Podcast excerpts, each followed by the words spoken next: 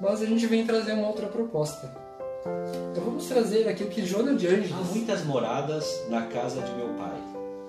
Se assim não fosse, já eu vou-lo teria Ai, dito. O que, que ele fazia no seu dia a dia, na sua vida comum? Ajuda-te a ti mesmo e o céu te ajudará.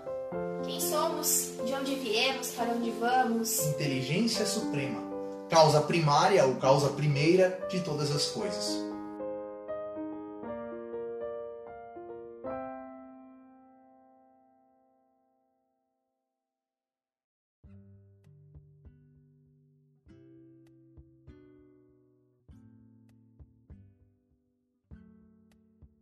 Boa tarde, queridos amigos. Esperamos que estejam todos bem. O assunto da nossa exposição de hoje, explanação, é reforma íntima. Então vamos cerrar os nossos olhos, respirar fundo, pensar no nosso Pai Maior. Agradecemos, Pai, por tudo que faz por nós, pela nossa vida, pelos nossos aprendizados de cada dia. Que a tua luz ilumine os caminhos, o coração, o pensamento de todos e nos dê forças para prosseguir, para superar cada obstáculo e aprender mais e mais nessa linda escola que se chama vida. Que assim seja.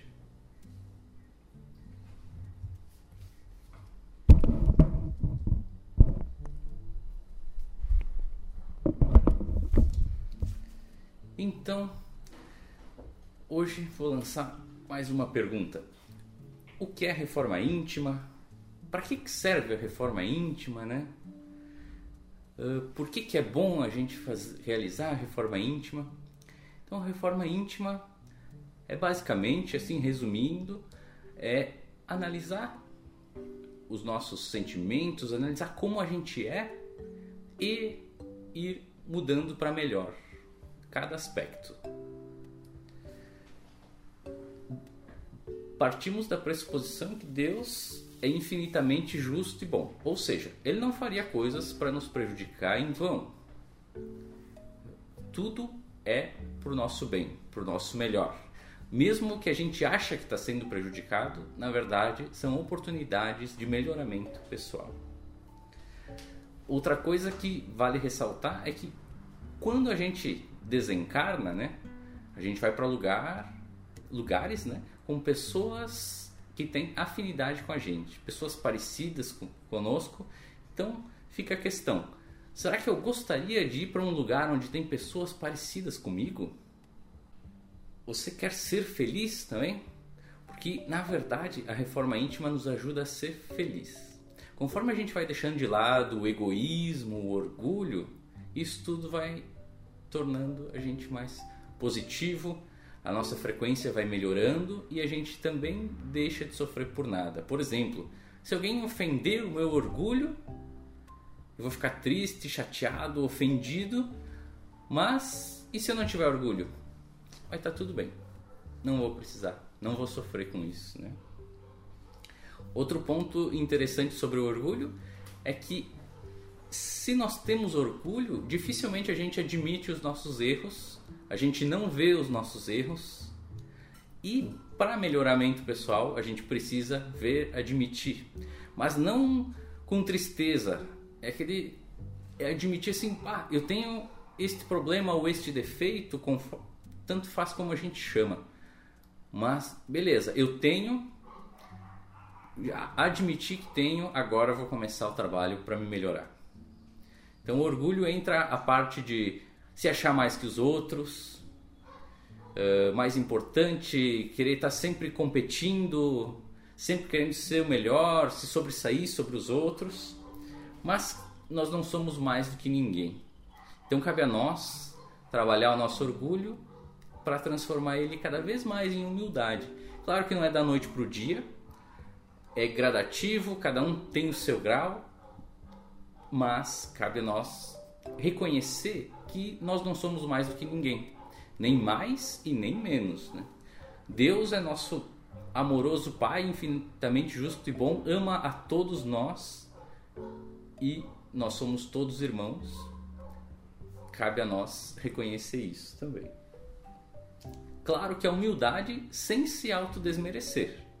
Não é aquela humildade assim de se jogar para baixo, né, que às vezes a gente confunde, mas aquela humildade de reconhecer o meu estado atual, beleza, não sou menos, não sou mais, como eu já havia dito antes.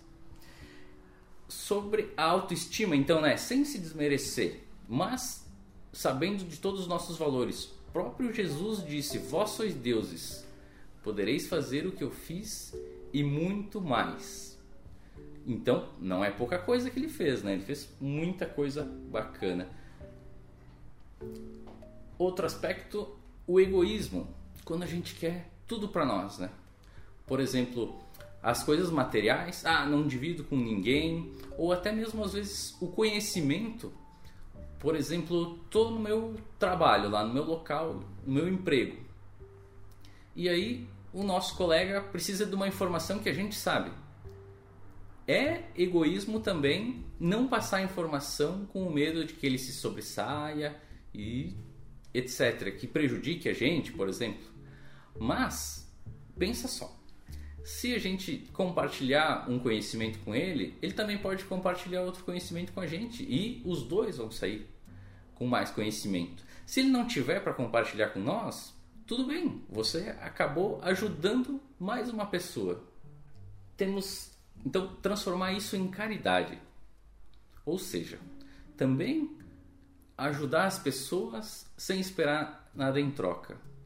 Não com aquele desejo de, opa, eu estou ajudando essa pessoa, mas espero que é porque ela vai querer me ajudar algum dia ou porque algo vai acontecer que vai retribuir, mas aquele, aquela caridade de não fazendo bem por ele mesmo, sem esperar algo nada em troca. Sempre com alegria, né? Às vezes a gente confunde ah, levar a sério com mau humor ou fechar a cara, né, como a gente fala, mas aquela alegria de estar tá feliz com o que está fazendo, de bom humor. Também não vamos exagerar para outro lado, né, na questão de tá toda hora dando gargalhada. Não é essa a questão. É aquela questão do sentimento interior de alegria para contagiar todo mundo também. A inveja também. O que acontece? Às vezes a gente vê, né, que nem a grama do vizinho é sempre mais verde, sempre mais bem aparada, né? Aí o que acontece nesse caso? Tentar mudar isso. Não tentar se comparar aos outros ou tentar competir com os outros, mas tentar ver se a cada dia está um pouquinho melhor. Tentar superar a si mesmo e ao mesmo tempo ter a ciência de que como tem algumas coisas melhores nos outros, mas também tem coisas melhores para mim, não é só porque eu vi algo em específico que, opa, como a, a, vida de palco, né, que a gente chama, que às vezes tem nas redes sociais, a gente vê fotos das pessoas sorrindo e tudo mais. Ótimo, isso é muito bom. Mas também vale perguntar, mas será que é assim? A gente não sabe o que passa no íntimo de cada um para estar tá julgando, etc. Materialismo, então, também a gente desapegar das coisas materiais. Porque a gente já nasce sem ter nada. A gente morre, não vai levar nada. E às vezes a gente passa uma vida brigando para querer achar que tem essas coisas que na verdade também não são nossas. Tudo é de Deus. A gente já sabe que Deus pode tirar ou dar a hora que ele quiser, né? Vocês já devem saber de várias histórias assim surpreendentes que às vezes tinha muita coisa, do nada perdeu tudo, ou e vice-versa, né? Mas, sim, uh, entender que somos usufrutuários de tudo que tem aqui. Aqui as coisas são feitas para usarem, mas não perder a vida toda só em busca disso. Né? Tem toda a parte espiritual, o conhecimento, a gente leva, a nossa moral, tudo que a gente conseguiu melhorar aqui a gente leva, o que faz parte do nosso ser mesmo. Bem como o perdão, às vezes a gente se ofende e fica, ah, nunca vou te perdoar. Mas fazendo isso, a gente está prejudicando só a nós mesmos. Por exemplo, eh, a Kelly me xingou, eu levei a mal e fiquei com aquele ódio. E passou uma semana, e passou duas, e eu tô com aquele ódio aqui dentro. Quem está sendo prejudicado? Ela ou eu? Na verdade, eu. Porque eu é que fiquei mal, eu é que fico remoendo essa história, que nem a gente brinca nos cursos, né? Que ter ódio de alguém, não perdoar e tal, é que nem tomar um veneno e querer que a outra pessoa sofra com esse veneno. Né? Mas não, é o nosso pensamento que está fazendo isso com a gente. Então não vale a pena ficar guardando rancor, mágoa. Sei que às vezes não é fácil, né? Mas isso só prejudica nós mesmos. Sabendo também, né, que Deus está sempre ali, nada acontece por acaso. Como na outra palestra, vocês lembram? Quem assistiu, né? Que eu escrevi a frase de Jesus: Pedi e obtereis. E escrevi Jesus com Z, J-E-Z-U-S. Será que na nossa vida a gente já está aplicando essa parte de ver o lado bom na frase? Não iria fazer diferença nenhuma, mas às vezes a gente se pega né, naquele Z que está ali fora do lugar. Então, tentar ver a vida de uma outra forma, assim como os problemas, né? Ter a certeza de que os problemas vêm para gente aprender coisas novas, para gente sair do comodismo, não julgar os outros. A gente não sabe o que passou pela história da outra pessoa que a gente está julgando. A gente tem a certeza de que, assim como essa pessoa que nós estamos julgando tem alguns defeitos, nós também temos. E muitas vezes esse defeito das outras pessoas que nos incomoda tanto reflete algo que a gente também tem, algum defeito que também é nosso. Não é a única opção, mas é uma das opções existentes, né? Uh, a parte da ansiedade. Quando a gente fica pensando, que nem, por exemplo, agora, ah, tomara que essa palestra passe logo, porque eu tenho que chegar em casa. No caso, agora, todo mundo já está em casa, né? Mas porque eu tenho que fazer a janta. E daí, enquanto está fazendo a janta, ah, tomara que eu termine logo para a gente jantar rápido, porque amanhã tem que fazer tal coisa. Beleza, terminou a janta, chegou o outro dia, ah, tomara que essa manhã passe logo, porque de tarde eu já tenho outro compromisso. Mas calma, para e vive o agora. Tranquilo, aproveitar, né, o momento, tudo que está acontecendo, o, as pessoas que estão ali com vocês. E agora eu vou ler um texto do Chico Xavier. Se você foi vítima de preterição em. Tá, calma aí, vou tentar de novo. Se você foi vítima de preterição em serviço, reconhecerá. Já sabem de qual virtude eu estou falando? Na última vez que eu fiz isso, a Jéssica acertou. Então, o que eu vou falar agora é sobre a paciência. É um texto Cultivando a Paciência do Chico Xavier. Tem no livro Coragem. Se você foi vítima de preterição em serviço, reconhecerá que isso aconteceu em favor da sua elevação de nível. Se perdeu o emprego, ante a perseguição de alguém que lhe cobiçou o lugar, creia que alcançará outro muito melhor. Se um companheiro lhe atravessou o caminho, atrapalhando-lhe um negócio, transações mais lucrativas aparecerão amanhã em seu benefício. Se determinada criatura lhe tomou a residência, manejando processos inconfessáveis em futuro próximo, terá você moradia muito mais confortável. Se um amigo lhe prejudica os interesses, subtraindo-lhe oportunidades de progresso e ajustamento econômico, guarde a certeza de que outras portas se lhe descerrarão mais amplas aos anseios de paz e prosperidade. Se pessoas queridas lhe menosprezam a confiança, outras afeições muito mais sólidas e mais estimáveis surgirão a caminho, garantindo-lhe a segurança e a felicidade. Mas nunca preti- pretiras, não persigas, não atrapalhes, não desconsideres, não menosprezes e nem prejudiques a ninguém, porque sofrer é muito diferente de fazer sofrer, e a dívida é sempre uma carga dolorosa para quem a contrai. Então, mesmo que as coisas difíceis, coisas que a gente chama ruins, mas não é bem esse o termo, né? Porque a gente já sabe que essas coisas ruins são para o nosso bem, mesmo que elas aconteçam, tentar fazer a nossa parte no bem, eh, tranquilos. Sei que não é fácil, né? Mais uma vez, repito, mas cabe a nós ir um degrauzinho de cada vez, né?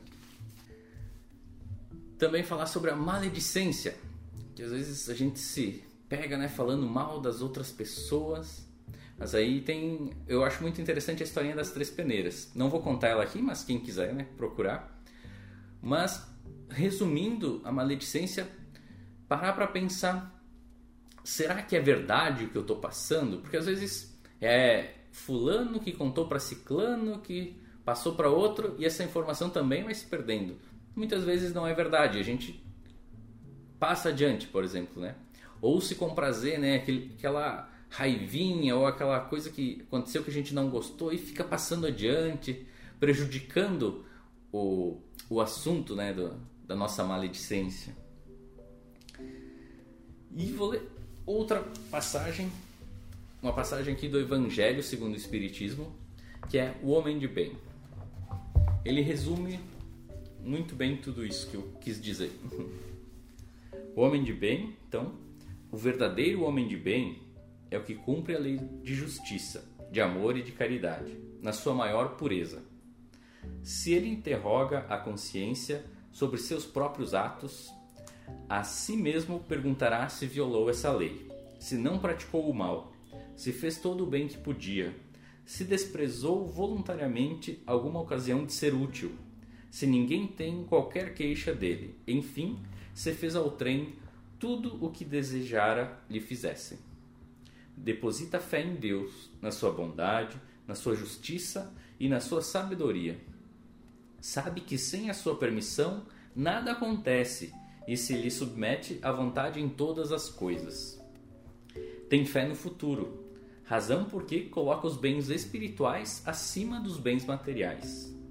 Sabe que todas as vicissitudes da vida, todas as dores, todas as decepções são provas ou expiações e as aceita sem murmurar. Não quer dizer que aceitar e ficar parado, né? Aceita e faz o melhor para que possa superar. Possuído do sentimento de caridade e de amor ao próximo, faz o bem pelo bem, sem esperar paga alguma. Retribui o mal com o bem. Toma a defesa do fraco contra o forte e sacrifica sempre seus interesses à justiça. Encontra satisfação nos benefícios que espalha, nos serviços que presta, no fazer ditosos os outros, nas lágrimas que enxuga, nas consolações que prodigaliza aos aflitos. Seu primeiro impulso é para pensar nos outros antes de pensar em si. É para cuidar dos interesses dos outros antes do seu próprio interesse. O egoísta, ao contrário, calcula os proventos e as perdas decorrentes de toda ação generosa. O homem de bem é bom, humano e benevolente para com todos, sem distinção de raças, nem de crenças, porque em todos os homens vê irmãos seus. Respeita nos outros todas as convicções sinceras e não lança anátema aos que como ele não pensam. Em todas as circunstâncias, toma por guia a caridade, tendo como certo que aquele que prejudica ao trem com palavras malévolas, que fere com o seu orgulho e o seu desprezo a suscetibilidade de alguém, que não recua à ideia de causar um sofrimento, uma contrariedade, ainda que ligeira, quando a pode evitar, falta ao dever de amar o próximo e não merece a clemência do Senhor. Não alimenta ódio, nem rancor, nem desejo de vingança. A exemplo de Jesus, perdoa e esquece as ofensas e só dos benefícios se lembra, por saber que perdoado lhe será conforme houver perdoado. é indulgente para as fraquezas alheias, porque sabe que também necessita de indulgência e tem presente esta sentença do Cristo: Atire-lhe a primeira pedra aquele que se achar sem pecado. Nunca se compraz em rebuscar os defeitos alheios, nem ainda em evidenciá-los. Se a isso se vê obrigado, procura sempre o bem que possa atenuar o mal. Estuda suas próprias imperfeições e trabalha incessantemente em combatê-las. Todos os esforços emprega para poder dizer, no dia seguinte, que alguma coisa traz em si de melhor do que na véspera. Não procura dar valor ao seu espírito, nem aos seus talentos, a expensas de outrem. Aproveita, ao revés, todas as ocasiões para fazer ressaltar o que deseja o que seja proveitoso aos outros. Não se envaidece da sua riqueza, nem de suas vantagens pessoais, por saber que tudo o que lhe foi dado pode ser-lhe tirado. Usa, mas não abusa dos bens que lhe são concedidos. Sabe que é um depósito de que terá de prestar contas e que o mais prejudicial emprego que lhe pode dar é o de aplicá-lo à satisfação de suas paixões. Se a ordem social colocou sob o seu mando outros homens, trata-os com bondade e benevolência, porque são seus iguais perante Deus. Usa da sua autoridade para lhes levantar o moral e não para os esmagar com o seu orgulho. Evita tudo quanto lhes possa tornar mais penosa a posição subalterna em que se encontram. O subordinado, de sua parte, compreende os deveres da posição que ocupa e se empenha em cumpri-los conscienciosamente. Finalmente, o homem de bem respeita todos os direitos que aos seus semelhantes dão as leis da natureza, como quer que sejam respeitados os seus. Não ficam assim enumeradas todas as qualidades que distinguem o homem de bem, mas aquele que se esforce por possuir as que acabamos de mencionar no caminho se acha que a todas as demais conduz. Então, bem interessante essa passagem né, do homem de bem. E cabe a nós, então, fazer a nossa parte. Estamos todos no mesmo barco. Não cabe a nós julgar os defeitos dos outros. Nós temos alguns, outras pessoas têm outros defeitos, mas cabe a nós nos ajudarmos para chegarmos num fim todos felizes, uh, a caminho de Deus, né, subindo esses degraus que chegam mais perto de Deus. Também não acontece do dia para a noite, é um pouco de cada vez. Não adianta a gente querer evoluir tudo em um dia, por exemplo, mas sim ir aproveitando as oportunidades que surgem no final do dia, parar para pensar o que, que eu fiz de bom, o que, que eu poderia ter feito melhor. Se eu fiz algo errado, não tem problema. Não adianta também a gente ficar se culpando. Ah, mas olha o que eu fiz. Não, beleza. Dá para corrigir, corrige. Se precisar, pede desculpa para você foi com outra pessoa e da próxima vez tenta fazer melhor. Se esforça, né? Não é um tentar, não é aquele tentar, opa, tentei, mas não deu. Não, vou tentar mesmo, sabe? Da próxima vez fazer melhor. E nas nossas preces agradecer ao nosso Pai por todas as oportunidades que Ele nos traz todos os dias, cada dia, novas lições, novas oportunidades de melhoramento, pedir força, luz, coragem e vontade para que a gente possa aproveitar ao máximo todos os ensinamentos que nos apresentam a cada momento, em cada situação, Obrigado, Pai, pelos momentos difíceis que nos fazem aprender, evoluir, sair do nosso, da nossa zona de conforto. E obrigado também, Pai, pelos bons momentos, pela alegria de viver, pela alegria de termos amigos, família, enfim, tudo que tu, Pai, amoroso e bom nos proporciona. Que assim seja.